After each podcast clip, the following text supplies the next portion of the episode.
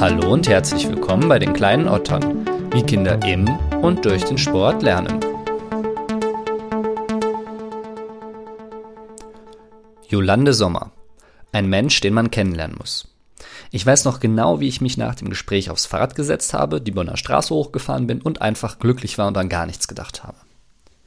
Genau das, was den Zirkussport, wenn man ihn so nennen kann und darf und möchte, ausmacht, macht auch Jolande aus. Wir sind alle, wie wir eben sind, und so sind wir auch genau richtig. Was passiert, passiert und soll auch irgendwie passieren, und dann kann man damit auch arbeiten und weiterentwickeln. Das weiß man im Kern nämlich nie, also was am Ende passieren wird. Und die Ergebnisse sind immer einzigartig. Fernab von den Begriffen richtig und falsch entwickeln sich Kinder in Jolandes Hoppu zu reflektierten Menschen, die zwischen dem Sport und der Kunst balancieren und gerne mal einen großen Schritt in die eine oder eben die andere Richtung wagen. Habe ich das denn richtig gemacht? fragt so manches Kind. Nun ja, antwortet dann Jolande. Wie hat es sich denn für dich angefühlt? Was genau es mit dieser Antwort auf sich hat und was im Zirkus alles so passiert, das erfahrt ihr in der heutigen Folge mit Jolande Sommer, die ihr übrigens, genau wie mich, auf Instagram finden könnt. Kleine Otter, Kinder und Sport.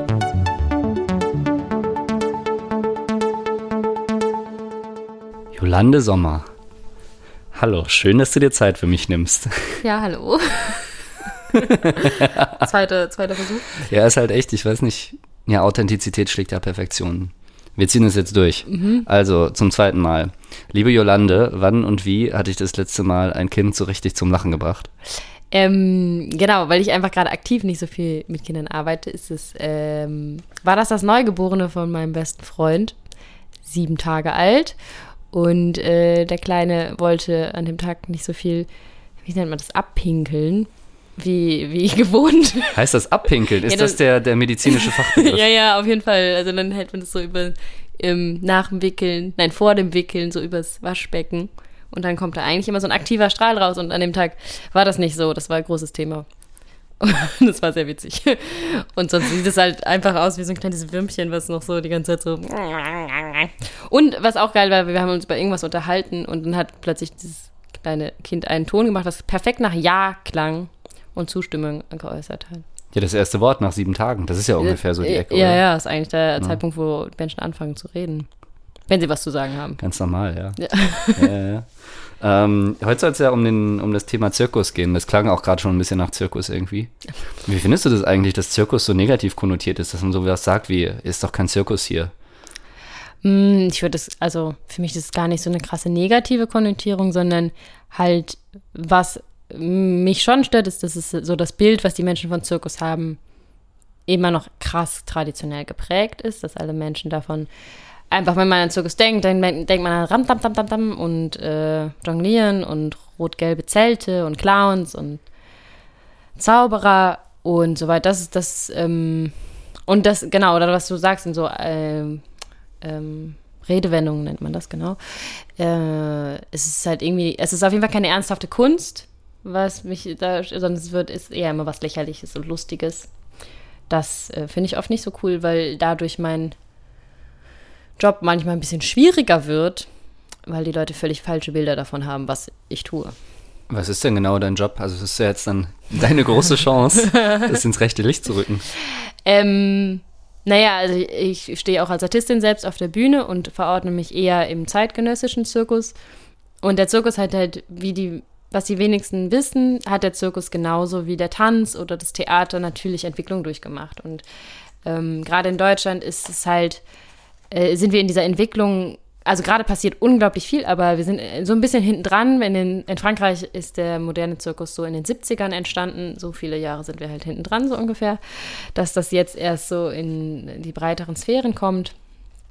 Und äh, der zeitgenössische Zirkus geht halt nicht so viel ums Spektakel wie im traditionellen. Also es geht um den, da geht es ja viel um den Trick, um Spektakel, Attraktionen, ähm, viel Show machen und so weiter. Und der zeitgenössische Zirkus widmet sich eher thematischen Fragestellungen oder Diskursen oder Themen und verarbeitet die mit künstlerischen Mitteln. Also der, da ist, da sind die Disziplinen mehr Werkzeug, um das zu sagen, was ich sagen möchte. Was wäre so ein Thema, beispielhaft? Ja, hier ganz ähm, passend gerade. Ähm, unser Stück zum Beispiel, wo wir gerade dran gearbeitet haben oder wo wir mit jetzt spielen, ähm, hat sich mit der Sozialisation als Mädchen ähm, beschäftigt im Kinder- und Jugendzirkus. Und genau, also was man für Rollen als Frau auf der Bühne einnimmt und wie wir das heute sehen und wie wir damit umgehen möchten und wie sich darin halt auch gesellschaftliche Prozesse einfach spiegeln. Was fasziniert dich so sehr daran, dass du das zu deinem Leben machst oder zu deinem Job, wobei das ja bei dir auch fließende Übergänge sind? ja. Ähm, am Zirkus generell meinst du? Ja, genau. Mm. Also ich kannte das, kann, kann das erst so seit kurzem irgendwie so krass in Worte fassen, aber es ist, glaube ich, Zirkus ist für mich unglaubliche Freiheit im Tun. Also sowohl, wenn ich unterrichte, als auch wenn ich auf der Bühne stehe, ähm, hat, ist der Zirkus halt unglaublich normfrei, hat ganz wenig Regelungen und gibt mir einfach die völlige Freiheit zu entscheiden, was ich tun möchte und wie ich es tun möchte.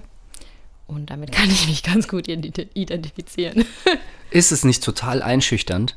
Was denn? So viel Freiheit zu haben, also sozusagen alles zu haben. Du kannst alles machen. Ja, äh, klar ist es einschüchternd, würde ich nicht sagen. Es ist eine große, hohe Anforderung an, an Selbstreflexion oder an, an meine Identität oder an Dinge, die, ja, man muss halt gut wissen, was man machen will. Aber ich bin nicht gut da drin, in zu strengen Regeln fun zu funktionieren. Deswegen ist es für mich genau das, äh, Richtige, selbst zu entscheiden. Auch allein, wie will ich meinen Job gestalten? Für wen will ich arbeiten? Mit wem will ich arbeiten? Ähm, wen will ich unterrichten? All diese Dinge. Genau. Wie bist du da gelandet, wo du jetzt bist? Ähm, ja, also gelandet, also, also ich stand mit fünf das erste Mal auf der Bühne, auf so einer schönen Lauftonne. Ich kann mich immer noch daran erinnern, als wäre es gestern. Das hat sich so krass eingeprägt in mein Gehirn, dieser Erlebnis, dieses Erlebnis. Und da hat das angefangen. Und ich bin da gelandet, weil der Ex-Mann meiner Stiefmutter, der Zirkus, also der Gründer vom Zirkuszentrum in Köln war. Also so familiäre Connections. War dann einfach jedes Jahr in so einem Zirkus-Sommercamp. Und ja, es war die einzige Sportart, die mich über Jahrzehnte hinweg so gepackt hat. Also ich habe ganz viel anderes ausprobiert. Aber es gibt so verschiedene Gründe, warum ich glaube, es ist für gerade für Menschen, die vielleicht in der Schule viel erleben, dass sie nicht so richtig reinpassen oder Ausgrenzung erleben oder in die genormten Sportarten nicht so viel reinpassen, für die ist oft, kann der Zirkus oft ein gutes Auffangbecken sein, nach meiner, meiner Erfahrung. Gab es denn irgendwie einen bestimmten Moment, wo du dann gesagt hast, okay, ich mache da jetzt meinen Job draus, das soll jetzt mein Leben sein? Weil ich meine, es ist ja bei vielen so, die spielen seit Kindheit an Fußball oder Handball mhm. oder machen Leichtathletik, aber die machen da nicht ihr Leben oder ihren Job draus. Ähm, nee, es gab nicht so ein bestimmtes Erlebnis. Ich habe einfach super früh schon Lust gehabt zu unterrichten. Also ich weiß, dass ich mit 14, 15 irgendwann meine Trainerin schon gefragt habe, so, wie funktioniert das eigentlich mit dem Unterrichten? Kann ich da irgendwie angelernt werden und so. Ich hatte immer schon Lust, irgendwie Sachen weiterzugeben. Und dann habe ich halt auch direkt mit 15 Praktikum gemacht, mit 16 die Ausbildung angefangen, mit 18 abgeschlossen und äh, bin da so sehr reingewachsen einfach. Und habe das auch immer wieder in Frage gestellt, ob das wirklich das ist, was ich tun will, aber habe immer wieder sehr viel Spaß am Unterrichten. Und ähm, ich wollte eigentlich auch immer wirklich Artistin professionell werden habe mich auf Zirkusschulen beworben und bin halt nicht reingekommen, weil ja, Zirkusschule ist nochmal ganz anderes Level als Boho, so, so was die Anforderungen angeht. Und so oder so, ich war halt einfach auf jeden Fall nicht gut genug, ähm, um da reinzukommen. Und dann bin ich eher noch mehr ins Unterrichten gekommen und komme jetzt gerade witzigerweise, finde ich irgendwie den Weg auf die Bühne. Das ist ganz interessant gerade. Könntest du deine Erfahrungen im Unterrichten mal umreißen? Also natürlich dann mit besonderem Fokus auf Kinder. Was meinst du? Ja, also hast du dann mit 14 das erste Mal ähm, unterrichtet. Und was ja, war das, was war das für eine Gruppe? Also waren, so. waren das Kinder oder waren das Genau, also ich habe also. mit Kindern und Jugendlichen angefangen. Also erstmal nur mit Kindern. Also ich habe als erstes so einen Flohkurs übernommen. Also die vier- bis sechsjährigen Ganz Ach so, die klein. heißen Flohkurs, weil die, Die- so klein sind. ja, Nicht, ja, weil die irgendwas machen, das Flöhe auch machen. Nein, so nein, nein. rumspringen Es ist, so. äh, es ist immer die Flohkurse sind die ganz klein. Ähm, und dann kam irgendwie eins zum anderen, dann wurden mir andere Kurse mit Älteren angeboten. Und dann habe ich ähm, mit 18 einen sehr geilen Job gekriegt in Kalk, einen, bei einem Zirkus so mit die Leitung zu übernehmen. Und da waren wir eine total altersheterogene Gruppe. Also von 5 bis 18 hatten wir alle Alter dabei und alle zusammen trainieren. Und ich fand es super großartig, nicht die Kinder immer in so verschiedene Altersklassen einzuteilen, sondern alle durcheinander zu haben, weil man natürlich einfach ganz anders mit denen arbeiten kann und vor allen Dingen das untereinander ganz anders gestalten kann. Und ich glaube, das war auch eine, also es war für mich eine großartige Möglichkeit, ganz viel auch über mich als Trainerin rauszufinden, weil ich die einfach über zehn Jahre hatte und ganz viel Entwicklung bei denen und bei mir beobachten konnte und wir uns miteinander entwickeln konnten. Ich ganz viel ausprobieren konnte und die, ja, genau, wir irgendwie sehr miteinander wachsen konnten. Und ich das sehr cool fand, so hetero, äh, altersheterogen zu arbeiten, weil man dann irgendwann, also ich glaube, so einer der eindrucksvollsten Momente war, dass wir irgendwann eine Show gespielt haben und ich hatte einfach nichts mehr zu tun, weil die so gut miteinander gearbeitet haben, dass ich eigentlich da sitzen konnte und mir alles zugucken konnte. Und das eigentlich so ist, dass man als Trainerin natürlich dann noch die ganze Zeit gucken muss und Kinder anziehen muss und schminken und so weiter und so fort. Und ich hatte einfach nichts zu tun. So. Das war sehr cool. Ja, ist ja irgendwie auch eine Bestätigung, oder? Genau, aber es hat halt auch wirklich Jahre gedauert, bis wir die dahin, ja, hin, hingezogen, hört sich so kacke an. Bis sie da waren an diesem Punkt. Ja. Ja, zur Weisheit führt ja auch keine Abkürzung. Also. Hm. Ja. Schlauer Spruch. ja, die schreibe ich mir alle auf vorher und hau die dann immer so raus. Schön. so als wüsste ich das alles auswendig. Ähm, du hast eben das Thema Schule schon mal angesprochen, dass sich der Zirkus vielleicht besonders für solche Schülerinnen und Schüler anbietet, die sich nicht so zugehörig fühlen. Zum einen möchte ich fragen, warum? Und zum anderen möchte ich mit dir darüber reden, ob es sinnvoll wäre, Elemente des Zirkus an die Schule zu bringen, in den Sportunterricht. Eigentlich wollte ich fragen, warum muss der Zirkus an die Schule kommen? Ja, die habe ich auch in der E-Mail schon gelesen, die Frage. Finde ich schwierige Frage. Aber ähm, erst zu dem ersten. Was war das erste nochmal? Ähm, warum, warum sich. Ah ja. ja. Ähm, also, was, was halt anders ist im Zirkus, ist ja, dass es allein ganz viele Disziplinen gibt. Ne, Also ich kann zum Zirkus gehen und ich kann in der Zirkusgruppe sein und ich kann jonglieren, ich kann Seil balancieren, ich kann Luftakrobatik machen, ich kann Akrobatik machen, ich kann auch irgendwas komplett anderes machen. Ähm, Hauptsache, es ist irgendwie eine kreative Auseinandersetzung mit etwas oder mit mir.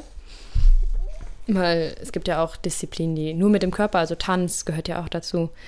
Ähm, ich habe sehr viele unterschiedliche Möglichkeiten, was zu machen und dadurch Vergleiche gibt es natürlich überall, aber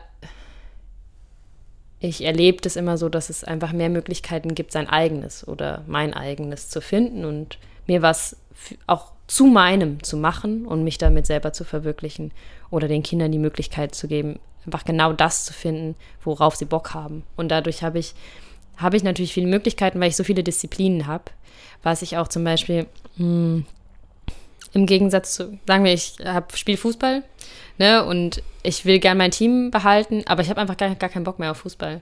Dann habe ich die Entscheidung, entweder ich bleibe in meinem Team und mache eine Sportart, die ich eigentlich nicht mehr machen will, oder ich verliere halt mein Team. So. Und ähm, beim Zirkus war halt für mich zum Beispiel, ich konnte mich auch immer nicht so gut auf eine Sache fokussieren und habe halt jedes Jahr eine neue Disziplin gemacht, aber ich konnte die ganze Zeit in meiner Gruppe bleiben. So, und das finde ich halt was total ähm, Besonderes. Irgendwie, dass man da so viele Möglichkeiten hat, sich auszuleben. Genau. Ja, und zu dem anderen, äh, Zirkuselemente im, zu, äh, in der Schule. Ähm, oh ja, schwieriges Thema. Äh, also, natürlich ist es so, wenn ich jetzt so aus meiner Sportstudierenden Sicht sagen würde, ist es natürlich super sinnvoll, weil Zirkusdisziplinen den Körper auf ganz tolle unterschiedliche Variationen, äh, Varianten, you know, fördert und fordert und motorisch ganz viel macht. Und allein Jonglieren ist super fürs Gehirn und Vernetzung und bla bla bla. Balancieren ist super ähm, für das ganze Feingefühl und fürs Körpergefühl und so weiter. Ähm, also aus der Sicht mach, die, macht es total Sinn, Elemente davon zu integrieren. Was aber oft passiert oder was ich habe auch viel an Schulen gearbeitet, Zirkusprojekte gemacht. Und was so Zirkusprojekte aus meiner Erfahrung, außer du hast so einen Schulzirkus, es gibt großartige Schulzirkusse, die immer da sind und dann einmal im Jahr eine, eine Aufführung machen und so. Da geht's schon, aber wenn du so ein, ich mache eine Woche Schul, Schulprojekt in der Schule, Zirkusprojekt meine ich, ähm, was du nicht wirklich hinkriegst, also doch, ich habe auch Menschen erlebt, die das hinbekommen. Aber was schwierig ist, hinzubekommen, ist diese Besonderheit aus dem Zirkus, dass jedes Kind seine eigene Sache findet. Das hinzukriegen in einem Wochenprojekt ist unglaublich schwer. Weil die Zirkusprojekte in Schulen, die es gibt, die ich so kenne, sind oft sogar, es gibt eine schon fertige Show und die Kinder werden in diese Show eingearbeitet. Da geht für mich alles, was ich an der Zirkuspädagogik toll finde, geht komplett verloren. Da wird vielleicht körperlich irgendwas Tolles gelernt und die Kinder erleben trotzdem auf der Bühne zu stehen, ähm, um was zu zeigen. Aber sie erleben nicht wirklich, dass sie auf der Bühne stehen und was zeigen, was sonst niemand kann. Und das checken Kinder. Und das, auch wenn die einfach nur irgendwo reingesetzt werden und irgendwas machen, das checken die auch. Und das wirklich besonders oder die wunderschönen Momente, die ich in meiner Laufbahn hatte, war, wenn ein Kind auf der Bühne stand und so stolz war, weil es einfach was komplett selbst erarbeitetes gezeigt hat, wo auch vielleicht niemand von uns Trainer und Trainerinnen irgendwie viel für gemacht hat, sondern einfach nur begleitet hat und einfach irgendwie Musik selber ausgesucht, Kostüm selber ausgesucht, Nummer, also Trickreihenfolge komplett selbst erarbeitet, Thema selbst und so. Und das ist das, das ist das Tolle daran irgendwie. Und das schaffst du halt nicht in, wir machen eine Woche Zirkusprojekt.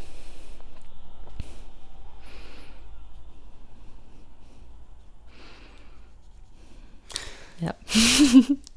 ja, schade drum eigentlich, finde ich. Müssten es größere Projekte sein. Ja, also es gibt in, in Köln allein gibt es sehr viele Schulen, die so wirklich begleitende Schulzirkusse haben, die dann zwei, dreimal die Woche Training haben und so weiter. Ähm, da ist das natürlich möglich, aber das andere kann man natürlich auch machen. Man muss nur wissen, was ist mein Ziel und was will ich damit irgendwie? Also, weil natürlich kann man, keine Ahnung, allein Jonglage kann man zum Beispiel auch super geil nutzen vor einer, wenn, also eine super Konzentrationsübung, ne? wenn man zwischendurch irgendwie Matheunterricht sagt, okay, wir nehmen mal drei Bälle in die Hand und jonglieren irgendwie mal ein bisschen, hat man einmal kurz eine Entspannung einerseits und andererseits eine Konzentrationsschulung drin. Wie sieht denn überhaupt so eine typische Einheit dann aus? Und generell, was ist das Ziel? Also in den, in Anführungszeichen, normalen Sportarten trainierst du auf irgendwas hin, auf einen Wettkampf mhm. oder auf eine Meisterschaft oder ein Pokalspiel oder sowas. Und bei den Zirkussen hast du dann ein Projekt am Ende. Oder wie ist es in der Regel? Ähm, in der Regel hat man Auftritte. Also ich habe früher, wenn mir, mich Leute gefragt haben, hä, wie bist du jetzt irgendwie aus der Zirkusfamilie oder so? Das ist immer das Klassische, wenn man sagt, ey, ich komme aus dem Zirkus.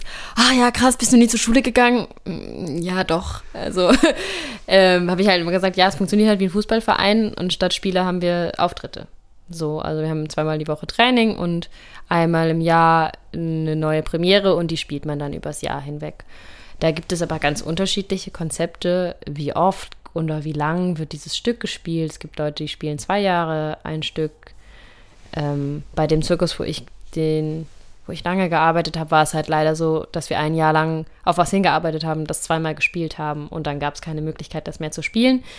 Das ist dann schon manchmal ein bisschen, ja, schwierig. Das äh, ein bisschen undankbar, wenn man ein Jahr für was gearbeitet hat und dann darf man das zweimal auf der Bühne zeigen und das war's dann. Genau. Und wie läuft so eine typische Einheit bei dir ab? Also ich habe zwei Kinder, die sind vier und sechs Jahre alt und die schicke ich jetzt mal zur Jolande. Hm, Was also macht man dann? Sehr viel spielen. das ist auf jeden Fall, gehört zum Zirkus auf jeden Fall dazu und ist auch als Trainerin und auch als Teilnehmerin, weil ich bin ja auch, auch noch selber Teilnehmerin, ähm, der beste Part immer von, vielen Sachen. Also sehr viel spielen, sowohl am Anfang als auch am Ende wird eigentlich immer gespielt. Dann gibt es natürlich ein, ähm, also bei vier und sechs würden wir richtig viel spielen und dann ganz spielerisch an die ganzen Geräte rantreten und ähm, ins, ganz viel ins Ausprobieren kommen. Also ich mache meistens gar nicht so viel, dass ich die Dinge vorher erkläre, sondern aufbaue und erstmal ganz viel ausprobieren lasse und auf welche Ideen Kinder ähm, mit Materialien kommen. So, und das einfach dann da mitzugehen und nicht zu sagen, ah ja, so ist ja bei Dreiball-Jonglage und mach das bitte so, sondern zu gucken, ja, wo geht einfach die Kreativität hin und die dann eher zu unterstützen im Flow. Genau, und wenn die Kinder älter sind, dann gibt es natürlich nochmal ein allgemeines Warm-up, ein spezifisches Warm-up, weil natürlich Zirkus schon auch sehr extreme Belastungen mit sich bringt. Ähm, und die muss man natürlich körperlich vorbereiten. Also äh, auch, wir fangen relativ früh auch mit einer unterstützenden Kräftigung einfach an, um den ganzen Körper mitzunehmen, weil also aus meiner persönlichen Erfahrung sowohl als Altistin als auch als Trainerin gerade bei Mädchen, die sehr beweglich sind, wird sich da sehr lange drauf ausgeruht und die ganze Kräftigung zum Beispiel fällt unter den Tisch und dann endet das so, dass man mit 20 plötzlich ähm, unheimliche Rückenschmerzen hat und sich gar nicht mehr bewegen will und dann irgendwann wieder ganz langsam anfangen kann. Deswegen habe ich sehr früh schon angefangen, so unterstützende Kräftigungen immer schon mit reinzunehmen. Und dann gibt es immer so eine Phase, wo man alle Disziplinen ausprobieren kann und dann wird vorgeschlagen, sich irgendwann auf eine Sache festzulegen und die einfach ein bisschen intensiver zu üben. Ja, aber also gibt es da so feste Disziplinen wie in der Leichtathletik? Es gibt Überkategorien und in denen, also es gibt die Überkategorien, von denen man so spricht, das ist Jonglage, das ist alles von Balljonglage über Teller drehen, Diabolo spielen, Devil Stick, falls das Leuten was sagt, solche Sachen, äh, Poi Swinging, was ja auch viel im Moment gemacht wird. Ähm, solche Sachen. Dann gibt es den ganzen Bereich des Balancierens. Das ist Seillaufen, Slackline-Laufen, Einradfahren, Kugellaufen, Tonne laufen, ähm, Bola. Das ist dieses, was es mittlerweile als cooles ähm, Fußknöchel Trainingsgerät gibt. Das gab es bei uns schon immer. ja, ganz viele Sachen sind gerade schön neu entdeckt worden. Ähm, dann gibt es den ganzen Bereich der Akrobatik. Da gibt es dann halt entweder alleine oder als Duo oder in der Gruppe. Äh, und Luftakrobatik, also Trapez, Vertikalseil, Vertikaltuch, Ring, Strapaten. Genau. Es gibt aber auch immer wieder neue Disziplinen. Also wenn sich einfach irgendwer was ausdenkt und ja, dann ist es halt eine neue Disziplin. Also schicke ich meine Kinder zu dir und man weiß eigentlich noch gar nicht so genau, was da passieren wird. Nö. Sollen ja die Kinder entscheiden, was sie machen wollen. klingt schön irgendwie, finde ich. Dürfen auch erwachsene Kinder, so ich zum Beispiel? ja, also es gibt ähm, in Köln, in Köln ist man auf jeden Fall sehr verwöhnt. Da gibt es fast für alle Altersklassen Angebote. Ähm, bis man so 18, 19 ist, ist es ein bisschen einfacher, da gibt es mehr Auswahl äh, und mehr, vor allen Dingen mehr Auftrittsgruppen. Aber es gibt auch eine sehr coole Auftrittsgruppe in den Abenteuerhallen, die gehen bis 26. Äh, wenn man jetzt als erwachsene Person einsteigen will, gibt es Kurse, wo man sich anmelden kann und einfach trainieren kann. Und dann funktioniert es eher darüber, dass man sich halt irgendwie mit Leuten zusammentut, ähm, Kollektive gründet und darüber weiterkommt. Oder man geht halt wirklich, also ich kenne auch Leute, die sehr spät erst angefangen haben und dann auf eine Zirkusschule gegangen sind. Wenn man da richtig Bock drauf hat, dann geht auch das. Was nimmt man daraus so mit aus dem Alltag? Ich meine, das kannst du jetzt super selbst beantworten. Was hast du als Kind äh, mit in den Alltag genommen aus deinem Zirkustraining? Ähm, meinst du auf körperlicher oder emotionaler? Beides, sowohl körperlich als auch emotional. Äh, also emotional war für mich, weil ich keine geile Schulzeit hatte, war der Zirkus der Ort, an dem ich mich sicher gefühlt habe. Ich hatte einfach eine andere, also es waren andere Menschen, die waren nicht in meiner Schule, die waren einfach so ein kompletter anderer Ort und ein absoluter Safe Space. So. Und körperlich habe ich dann im Sportstudium irgendwann gemerkt, dass ich einfach sehr viele, sehr unterschiedliche Sachen gemacht habe. So, also ich war nie in irgendwas super gut, so sehr spezifisch, sondern so ein Allrounder-Mensch irgendwie. ja. Was hast du jetzt so? Ich finde Allrounder-Mensch, das ist sowas. Das notiere ich mir, glaube ich, das kommt mit in die Beschreibung. Ja. Das könntest du dir auch bei Instagram reinschreiben. Ich Allrounder-Mensch. Finde ich gut auf jeden Fall. Ja, ja ähm, bevor, das, bevor wir das vergessen, wir haben auch noch die kleinen Geschichten offen. Ne? Ah ja. Du hast ja jetzt auch sogar zwei Stück vorbereitet. Ja, vorbereitet. Jetzt, äh, auf die ausführliche Version bin ich jetzt gespannt. Die äh, gekürzten Versionen habe ich ja eben schon gehört. Ähm, ja, also sind zwei sehr, also waren einfach Punkte, die für mich irgendwie sehr berührend waren. Ähm, ich habe irgendwann, das war ganz am Anfang, da habe ich glaube ich echt irgendwie erst zwei Jahre unterrichtet und hatte ein kleines Mädchen am Vertikaltuch ähm, und wollte mit der so ein einfach will ich nicht sagen, einen der ersten Tricks machen, die man am Anfang macht. Für manche Menschen ist dieser Trick nicht einfach. Was ist das für ein Trick? Da hat man so einen Knoten im Tuch und dann macht man den, das ganze Tuch so einmal um sich rum und sitzt in so einem Ei und ist so ganz sicher. Ähm, und an dem Tag, also ich kannte sie noch nicht ganz so lang, aber ähm, entweder war an dem Tag der Wurm drin oder das Kind hatte Höhenangst. Ich glaube, das Kind hatte Höhenangst. Ähm, und hat es sich nicht getraut, das zu sagen. Auf jeden Fall ist sie schon mit sehr, sehr viel körperlicher Anspannung da hochgekraxelt ähm, mit mir und dann hat es beim ersten Mal nicht geklappt und beim zweiten Mal auch nicht. Und dann habe ich irgendwann gesagt, ja, komm, wir gehen jetzt einfach erst nochmal runter und probieren es später nochmal. Und es ist auch völlig okay, wenn du es einfach nicht machen möchtest. Man muss nicht immer alles machen. Und sie hat so verkrampft gesagt, doch, ich muss das jetzt machen. Und die war halt sechs. Und das war so gruselig für mich, wie ein so kleines Kind schon so viel Druck und Leistungsgedanken an den Tag gelegt hat, dass es irgendwie sich ja, sehr eingebrannt hat in meinen, in meinen Kopf. Das war sehr krass. Und die andere Geschichte, die, die war auf jeden Fall noch, also für mich sehr viel krasser. Ähm, da haben wir, wir hatten bei dem Zirkus, den ich lange geleitet habe, haben wir irgendwann so sehr regelmäßig, also wirklich einmal im Monat mindestens nicht, wenn alle zwei Wochen, uns mit allen Kindern in den Kreis gesetzt und alle haben einmal so gesagt, wie es ihnen gerade in der Gruppe geht, was für Themen es gibt, was für Probleme es gibt und so weiter. Und das natürlich war das die ersten anderthalb Jahre immer, ja, mir geht's gut und alles ist super. Ähm, und nach und nach kam das Vertrauen in allen hoch, so dass man da wirklich ansprechen kann und dass wir das auch hören wollen und dass wir das auch aushalten.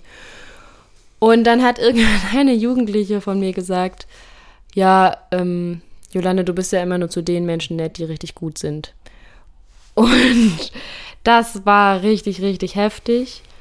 Und ähm, gleichzeitig bin ich super dankbar dafür, dass ich diese Erfahrung so früh oder dieses Feedback so früh gekriegt habe, weil ich seitdem einfach versuche, ganz krass darauf zu achten, dass ähm, ja, dass sich das nicht einschleicht, weil natürlich hat, ich war noch sehr jung, ich war irgendwie 18 oder 19 und ähm, noch sehr am Anfang und war klar, dann macht es, es macht ja auch Bock, wenn jemand richtig Bock hat zu trainieren und gut vorankommt und irgendwie viel mitbringt, dass Dinge schnell gelernt werden und so weiter. Dann kommt man halt in so einen richtigen, ja, komm, und dann machen wir noch das und dann machen wir noch das und komm, komm, komm, komm.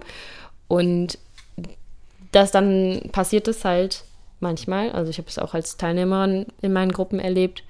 Diese Menschen kriegen dann halt oft sehr viel mehr Aufmerksamkeit. Die werden mehr gepusht und ähm, kriegen mehr Raum in der Gruppe. Und wenn man nicht so gut mitkommt, dann kriegt man diesen Raum nicht. Und dann kriegt man diese Aufmerksamkeit nicht, weil viele Trainerinnen und Trainer sich ja natürlich auch damit brüsten wollen, unbewusst oder bewusst, dass ihre Schützlinge so und so gut werden. Und ja, genau, das war, ähm, ich war sehr, sehr dankbar dafür, dass sie so Vertrauen in unsere Gruppe oder in uns auch hatte, dass sie sich getraut hat, so ehrlich zu sein. Ja, das spricht in erster Linie auf jeden Fall für die Gruppe, oder? Also, dass es eine Atmosphäre gibt, dass eine Jugendliche sowas äußern kann. Ja, total. Also, genau, ich, das äh, spricht unglaublich für diese Gruppe. Aber auch für sie, weil sie ist auch äh, sie war dann auch zwei, drei Jahre später die, die uns die komplette Gruppe zerhauen hat und so richtige pubertäre Hochphase hatte. Ähm, und dann krasserweise aber zwei Jahre später von sich aus wiedergekommen ist und sich entschuldigt hat. Und so. Also das lag auch viel an ihr, dass sie richtig Courage einfach hatte. Ich würde gerne noch was ansprechen, was du in der ersten kleinen Geschichte gesagt hast. Und es Mhm. war das ähm, mit diesem Mädchen, die war, glaube ich, sechs Jahre alt und die war sehr verkrampft. Mhm. Jetzt ist es ja im Zirkus dann so, dass man häufiger mit äh, auf jeden Fall Neuem konfrontiert wird und dann auch mit äh, ungewohnten Dingen und auch durchaus mit Höhe und Geschwindigkeit, mit Feuer, vielleicht auch zum Teil. Ich habe Angst vor Feuer, deswegen bei mir auf jeden Fall nicht. Aber ja, es gibt die Feuerdisziplin, das habe ich vergessen. Ja, Feuer gibt es auch noch. Fakir gibt es auch noch. Äh, aber eher im traditionellen. macht ihr eigentlich macht ihr auch Messerschlucken und so? Ähm, eine Kollegin von mir macht äh, Schwertschlucken, ja. Ähm, Genau, Schwertschlucken, ja. Messer werfen ist das. Das, äh, ja, vielleicht muss ich das für die, für eine, eine Produktion, die wir nächstes Jahr haben, muss ich Messer werfen üben. Ja, wird interessant auf jeden Fall. Ja, aber auch das ist ein sehr, sehr gutes Beispiel für das, worauf ich hinaus will. Ähm, wie gehst du bei Kindern mit Angst um? Haben die Angst überhaupt? Ja, auf jeden Fall. Aber nach meiner Erfahrung sind die meisten Ängste nicht die Angst vor Höhe, sondern die Angst vor keine Kontrolle haben, unsicher sein und so weiter. Also als Beispiel, ne? Also es ist, ähm, wie ich damit umgehe. Äh, ich, ich versuche erstmal sehr genau herauszufinden, was macht hier gerade eigentlich Angst, was ist eigentlich das Problem. Äh, ist es wirklich der Trick oder ist es, dass alle zugucken und so weiter und so fort. Ähm, und arbeite dann ganz viel über einen Einzelkontakt quasi und erstmal aus einer Paniksituation rausziehen, Safe Space suchen, reden, was ist eigentlich das Problem? Niemals einfach, ja, mach's halt trotzdem. Also, das ist das Schlimmste, was, man, also, was ich da schon so manchmal erlebe, was äh, so von unten oder von der Seite reingebrüllt wird, wenn irgendwie jemand schon scha schafft zu sagen, ich habe Angst, dann trotzdem gesagt, ja, aber ist gar nicht schlimm. Der Trick ist total leicht. So, ja, Pustekuchen, wenn jemand Angst hat, dann ist der Trick halt nicht leicht. So. Ähm, Es gibt nichts Schlimmeres, ich kann das ja in meiner Position auch sagen, aber es gibt nichts Schlimmeres als Eltern oder Begleitpersonen, die sagen, du musst keine Angst haben, es ist alles okay, ich hab dich doch, du Ja. bist doch sicher. Das ist wie wenn man einem Depressiven sagen würde, äh, sei einfach nicht mehr depressiv. Ja, Und ja, ja. Erwachsene haben keine Empathie für Kinder, wenn es um sowas geht. viele Erwachsene auf jeden Fall nicht, ne? Also das, ähm, weil, ja, Angst zugeben halt was ist, was Erwachsene meistens nicht mehr können. Und dann auch kein Verständnis dafür da ist. Aber dürfen das die Kinder bei dir Angst zu geben? Ja, auf jeden Fall. Also, ich, ich selber bis zu diesem Jahr einer der größten Schisserinnen auf der Welt war, äh, kann ich da, glaube ich, auch sehr, sehr viel Verständnis für aufbringen. Also man muss bei mir oder auch mit den Menschen, mit denen ich zusammenarbeite, man muss gar nichts. Man macht daraus das, worauf man Bock hat. So. Wovor, wovor hattest du Angst, weil du es gerade so gesagt hast, mit der Schisserin? Äh, vor, vor was allem. Und vor allen Dingen von willentlich den Boden verlassen. Also alles, was mit Springen zu tun hat, ähm, ähm, ging gar nicht bei mir. Äh, genau. Ja, aber du musst keine Angst haben. Ja, ja, eben. Voll leicht. Weil der Boden ist ganz nah. ja.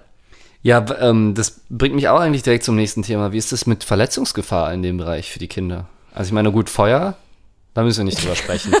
So, das klingt jetzt Feuer so, okay, ist es, witzigerweise es eine brennt der. Ja, und es wird mit Messern geworfen. Da schicke ich mein Kind hin. Witzigerweise ist Feuer, glaube ich, eine der ähm, sichersten Disziplinen, weil halt einfach so sehr auf Sicherheit geachtet wird. Ähm, Verletzungen. Mm, also, die meisten Verletzungen passieren in der Phase, wenn die Kinder zum Training kommen, die Sachen noch nicht aufgebaut sind und die Leute einfach trotzdem auf ihnen rumkrabbeln.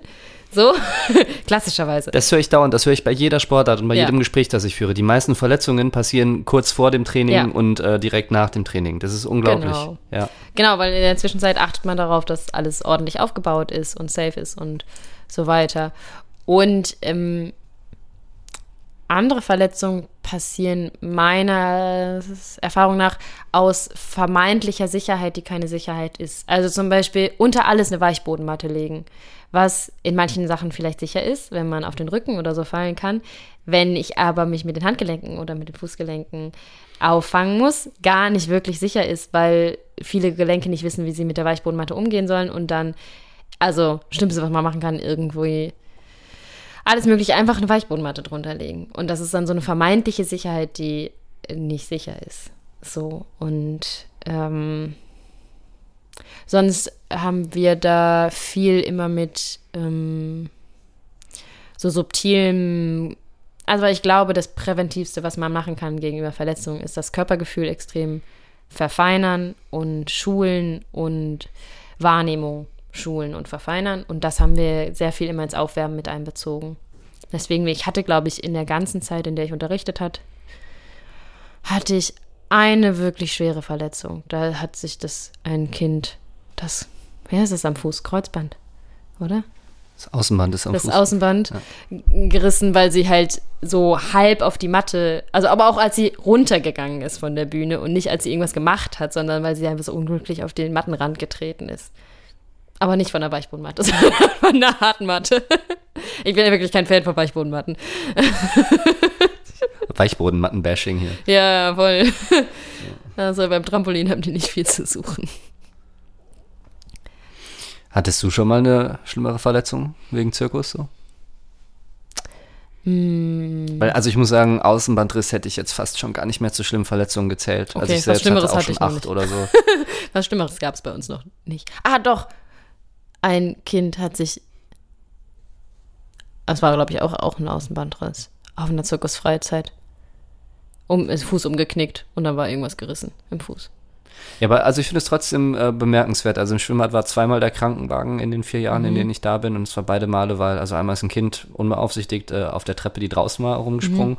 Und das andere Mal ist ein Kind ausgerutscht, ähm, weil es rumgerannt ist, weil es irgendwie zur Mama gerannt ist oder sowas. Ja. Das ist so, also. Ja. Nee, sonst bin ich da echt komplett verschont geblieben. Von dieser, bei dem einen Mal mussten wir auch einen Krankenwagen rufen, aber weil wir halt mitten auf dem Land in einer kleinen Provinzturnhalle waren und das Krankenhaus nicht so nah war. ähm, genau, und einen, einen sehr gruseligen Fall, aber das war witziger beim Kinderturnen. Da hat einfach eins meiner Kinder einfach aus Schock auf, aufgehört zu atmen. Also das machen ja so ganz kleine Kinder, machen das ja manchmal, wenn die sich erschrecken, hören die einfach an, auf zu atmen. Das war ein bisschen gruselig. Aber es hat auch, wir haben ein bisschen geklatscht und dann hat es wieder angefangen. Das erschreckt. Ein bisschen schütteln. Schütteln Ja. hilft immer bei kleinen Kindern. Oh Gott. Okay, das war sarkastisch gemeint. Ja, ja. ja. Ähm, lass vielleicht noch mal, lass uns vielleicht noch mal über was Schönes reden. Ja. Ähm, wie redest du mit Kindern? Redest du anders mit Kindern als mit Erwachsenen? Besonders in dem Kontext dann auch Zirkus? Hast du so eine Gugu-Gaga-Sprache oder oh Gott. sowas? Ähm, ich versuche komplett genau so zu sprechen, wie ich mit Erwachsenen rede. Ich kann nicht hundertprozentig sagen, dass ich das immer schaffe. Manchmal verfällt man trotzdem in so eine Stimme. ähm, aber ja, ich glaube, es klappt eigentlich ganz gut. Ähm, ich versuche eher aufs Vokabular zu achten, nicht irgendwelche Worte zu nehmen, die ich einerseits nicht passend finde. Ähm, und wenn ich Worte nutze, von denen ich nicht weiß. Also ich ich würde jetzt nicht sagen, ich sage nichts, wo ich denke, ach Gott, das kennen Kinder nicht, sondern eher, wo, wenn ich mir nicht sicher bin, ob die das Wort kennen, das direkt zu erklären. So, für die, die es halt vielleicht nicht kennen. Ja, du musst doch bestimmt sau viel erklären, oder? Also eben als du die Disziplinen aufgezählt hast, so die Hälfte der Begriffe kannte ich auch nicht. Ja, doch, man muss schon, man muss schon auch viel reden und ähm, viele Sachen auch. Aber das ist, glaube ich, in jeder Sportart so, ne? Wenn du irgendwie Sachen erklärst, dann muss man eigentlich immer wieder das Gleiche sagen. So. Was hältst du da von, von Belohnung und Bestrafung, wenn wir jetzt auch gerade von dem Diskurs sprechen? Ähm, also von Bestrafung halte ich erstmal gar nichts. Von Belohnung halte ich auch nicht mehr so viel, weil eigentlich mein langfristiges Ziel ist, die intrinsische Motivation komplett ähm, zu aktivieren. Und es ja genug Studien auch gibt, die sagen, wenn man extern belohnt, intrinsische Motivation runtergeht. Und ähm, was ich seit den letzten Jahren probiere, auch einfach nie mehr von richtig und falsch zu sprechen oder niemals von Fehlern zu sprechen. Ähm, also wenn mich ein Kind fragt, war das jetzt richtig? Sage ich immer, pff, weiß ich nicht. Wie hat es sich denn angefühlt? Also auch da in meinen Köpfen, also in meinem Kopf zu dekonstruieren, was ist schön und was ist nicht schön. Also allein bestes Beispiel ist so äh, Füße strecken. Ne, wie oft ich in meinem Leben, also ich hatte irgendwann so wirklich so die Stimme von meinem Trainer im Kopf, die ist immer Füße strecken, Füße strecken, Füße strecken, Füße strecken, immer, immer, immer. Und kannst du, kannst du noch ein paar Mal Füße strecken sagen? Füße, Füße strecken bitte. Und äh, das ja auch so eine ästhetische Vorstellung ist. Nur der Trick ist nur schön, wenn die Füße gestreckt sind. So, und dann ist er richtig. Und wenn das nicht so ist, dann ist er falsch. Und ähm, ja, das vertrete ich einfach nicht mehr und so unterrichte ich auch nicht mehr. Ähm, genau, deswegen halte ich von Belohnung und Bestrafung nicht so viel, sondern eher zu schulen, dass die Teilnehmenden selber spüren, ob es sich gut anfühlt oder nicht an gut anfühlt. Aber, also wie schaffst du das dann? Was über, denn? über einen langen Zeitraum. Sind die Kinder dann von sich aus motiviert? Ja, schon. Es dauert auf jeden Fall. Es ist äh, super. Also das funktioniert auch wirklich nur, das ist wichtig zu sagen. Das funktioniert nur, wenn ich eine Gruppe über einen längeren Zeitraum habe. Ähm, wenn ich jetzt eine Gruppe einen Tag habe, dann kann ich das in Nuancen probieren und so kleine Gedenk Denkanstöße geben. Ähm, dann kann ich nicht erwarten, dass das, also das überfordert viele Kinder natürlich auch komplett, weil die gewohnt sind, dass man ihnen sagt, was sie tun sollen, dass man ihnen sagt, was richtig und was falsch ist, dass man ihnen sagt, was schön und was hässlich ist. Und wenn man mich plötzlich jetzt frage, so, ja, wie hat es sich angefühlt, dann gucken mich meistens eher so zwei große Rehaugen und sagen, hä, weiß ich nicht. Wie sah es denn aus? Ja, dann sage ich, ja, es ist doch eigentlich eher egal. Es geht doch erstmal darum, wie es sich angefühlt hat. Hm, genau. Was war nochmal die Frage? Okay. Ja, passt schon, das war. hast meine Fragen mehr als genug beantwortet. Okay. ähm, welche Rolle spielen Rituale für dich und deine Arbeit? Ähm, vielleicht, vielleicht sogar einmal aus deiner Perspektive und einmal aus der Perspektive von denen, die du unterrichtest. Als meine, wenn ich selber trainiere, meinst du? Genau, also erstmal deine eigenen Rituale. Vielleicht hast du überhaupt Rituale? Ja, ich habe ganz schön viele Rituale. ähm, äh, ja, ich mag Rituale total gerne. Ich glaube aber auch, dass man bei Ritualen aufpassen muss, dass sie sich nicht, also dass man sie immer mal wieder updatet. Ist das noch das Richtige? Passt das noch? Ähm, ist das hier in diesem Kontext das Richtige? Tut mir das überhaupt noch gut? Und so weiter und so fort. Ähm, genau. Und sonst finde ich auf jeden Fall mit der Gruppe im Kreis beginnen und enden äh, ein super wichtiges Ritual. Einfach, dass da alle Zeit haben, in der Gruppe anzukommen. Dann fand ich auch diese Ankommensphase bei dem Zirkus, wo ich viel war, ein sehr wichtiges Ritual, dass da Raum, also wir hatten immer einen sehr großen Raum und es gab einfach eine Phase, wo noch Eltern da sind, wo die Kinder rumspielen und so weiter, wo die Verletzungen passieren. Aber ähm, wo einfach Raum ist, dass jede Person irgendwie Zeit hat, anzukommen. So. Und äh, ja, auch individuell. Also, so, also würde ich nochmal so ein, würde ich jetzt komplett frei irgendwie mein Projekt gestalten, dann gäbe es auf jeden Fall so was Gleitzeitmäßiges, ja, also dass man gucken kann, wann, wie viel Zeit brauche ich, bis ich im Kreis angekommen bin oder kann ich ankommen und direkt mich in den Kreis setzen und so. Genau. Und sonst Rituale, äh, ja, immer wieder, wie geht's uns Runden? Immer wieder nachfragen, wie ist die Stimmung in der Gruppe? Gibt es Problematiken? Gibt es was, worüber wir reden müssen? Läuft's gut? Läuft's nicht so gut? Und wir hatten irgendwann so ein Kindergericht. Das war, ähm, weil es sind ein, zwei Mal Sachen passiert, wo wir ehrlich gesagt einfach als Trainerteam völlig überfordert waren, wie wir mit dieser Situation umgegangen das sind. Das musst du auf jeden Fall erzählen. Ja, und also bei uns wurde zum Beispiel bei einem Mal geklaut. Einfach. Und ähm, es war klar, dass es jemand aus der Gruppe war. Und wir saßen mit 30 Kindern in der Turnhalle und waren drei Anfang 20-Jährige und waren so, hm, was machen wir jetzt? Wie gehen wir damit um? Ähm, und dann haben wir uns mit den Kindern in den Kreis gesetzt und äh, darüber geredet.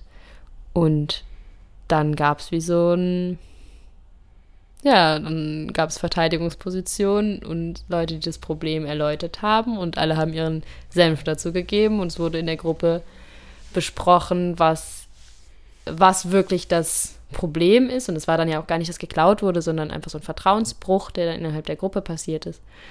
Und dann wurde zusammen überlegt, wie wollen wir da als Gruppe mit umgehen. Und da waren von 6 bis 18 wieder alle dabei. So, und es ist großartig, was die Sechsjährigen dazu zu sagen haben. Da steckt meistens mehr Sinnvolles drin als bei Erwachsenen. Ja, aber das ist auch sowas, da bereitet sich auch keine Ausbildung und kein Unikurs drauf vor. Nee, auf keinen Fall. Und vor allen Dingen, was ich über die Jahre damals einfach oder sehr gemerkt habe, wir verlieren halt immer mehr das Verständnis, also desto älter wir werden, verlieren wir das Verständnis für Kinderlogik. Und dann kommen wir an Punkte, wo wir die Regeln machen, die für Kinder einfach überhaupt nicht logisch sind. Oder setzen da jetzt irgendwie eine Konsequenz, die für uns Erwachsene total, für uns Erwachsene, ja, ähm, total sinnvoll erscheint, weil klar, geklauen ist ganz schlimm und muss bestraft werden, so.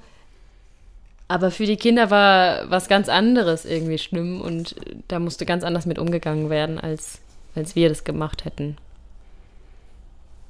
Genau. Also viel immer. Kinder sind sehr viel cooler als wir.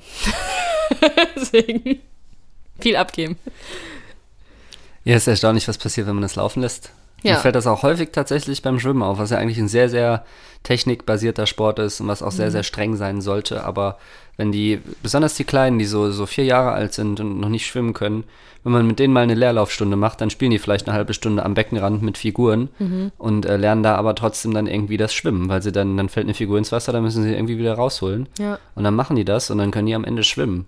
Und dann kannst du denen auch noch vier Stunden irgendwie die am Rumpfwinkel erklären, aber ja. die machen es dann irgendwie von alleine. Ja. Das macht uns auch schon fast wieder ein bisschen überflüssig. Ne? aber, aber das, das, ähm, das finde ich zwei ganz spannende Punkte. Ob man das als Trainer, Trainerin aushalten kann, ist ein, zum einen der Punkt, wenn die Kinder so selbstständig sind, dass sie dich nicht mehr brauchen, weil sie selber alleine trainieren und ähm, was ich großartig finde, was aber erstmal echt gruselig ist, wenn man im Rand ist und denkt.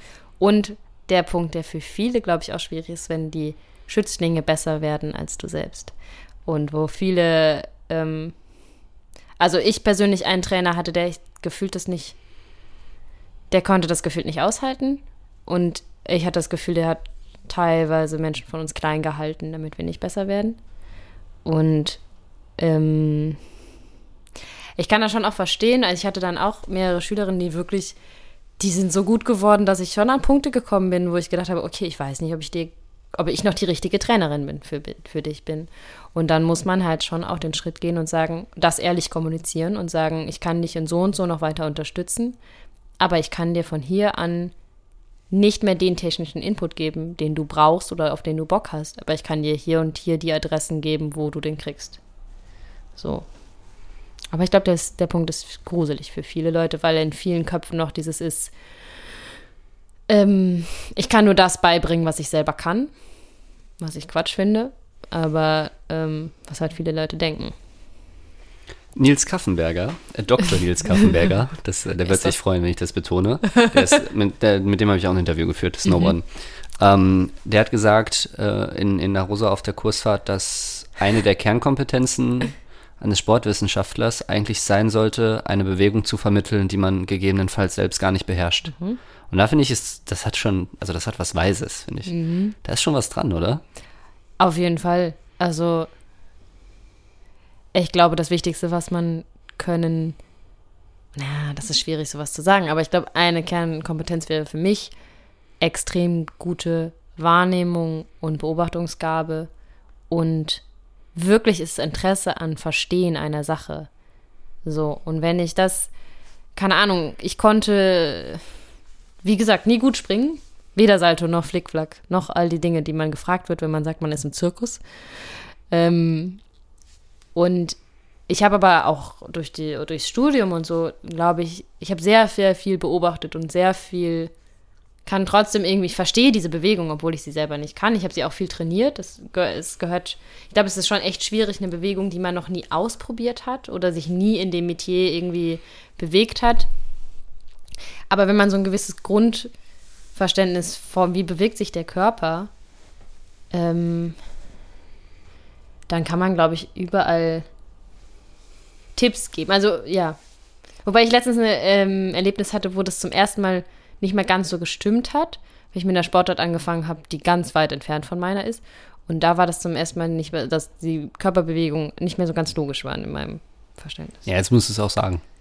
Äh, mit dem Skaten, das ist halt so weit weg äh, von dem, dass da ganz viel für meinen Körper völlig unlogisch ist im Moment.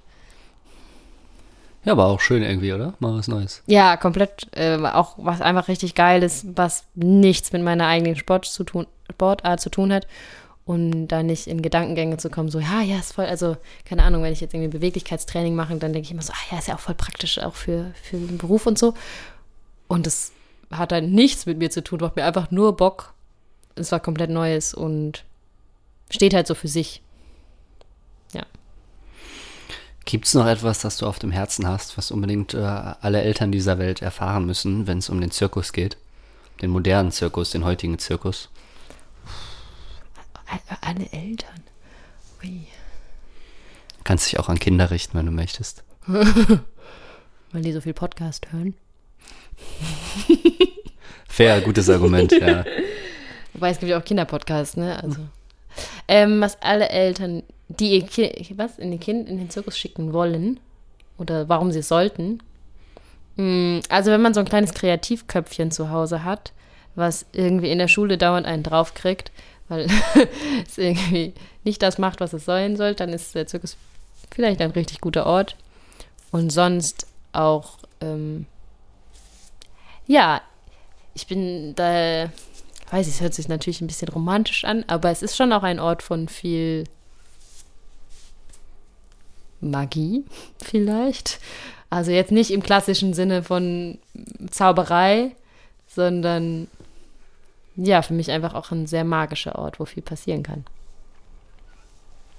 Dann würde ich dich abschließend noch bitten, eine Erfahrung zu schildern, die du selbst gemacht hast im Kontext Zirkus, von der du dir wünschen würdest, dass jedes Kind diese Erfahrung macht. Ich glaube, da ähm, Also ich wünsche mir für jedes Kind, dass es in seiner oder ihrer Individualität gesehen wird und mit dem einfach und wirklich gesehen wird, nicht angeschaut wird, sondern in dem, was er oder sie ist, gesehen wird. Und das war für mich, glaube ich, der Zirkus. Kleine Otter. Kinder und Sport.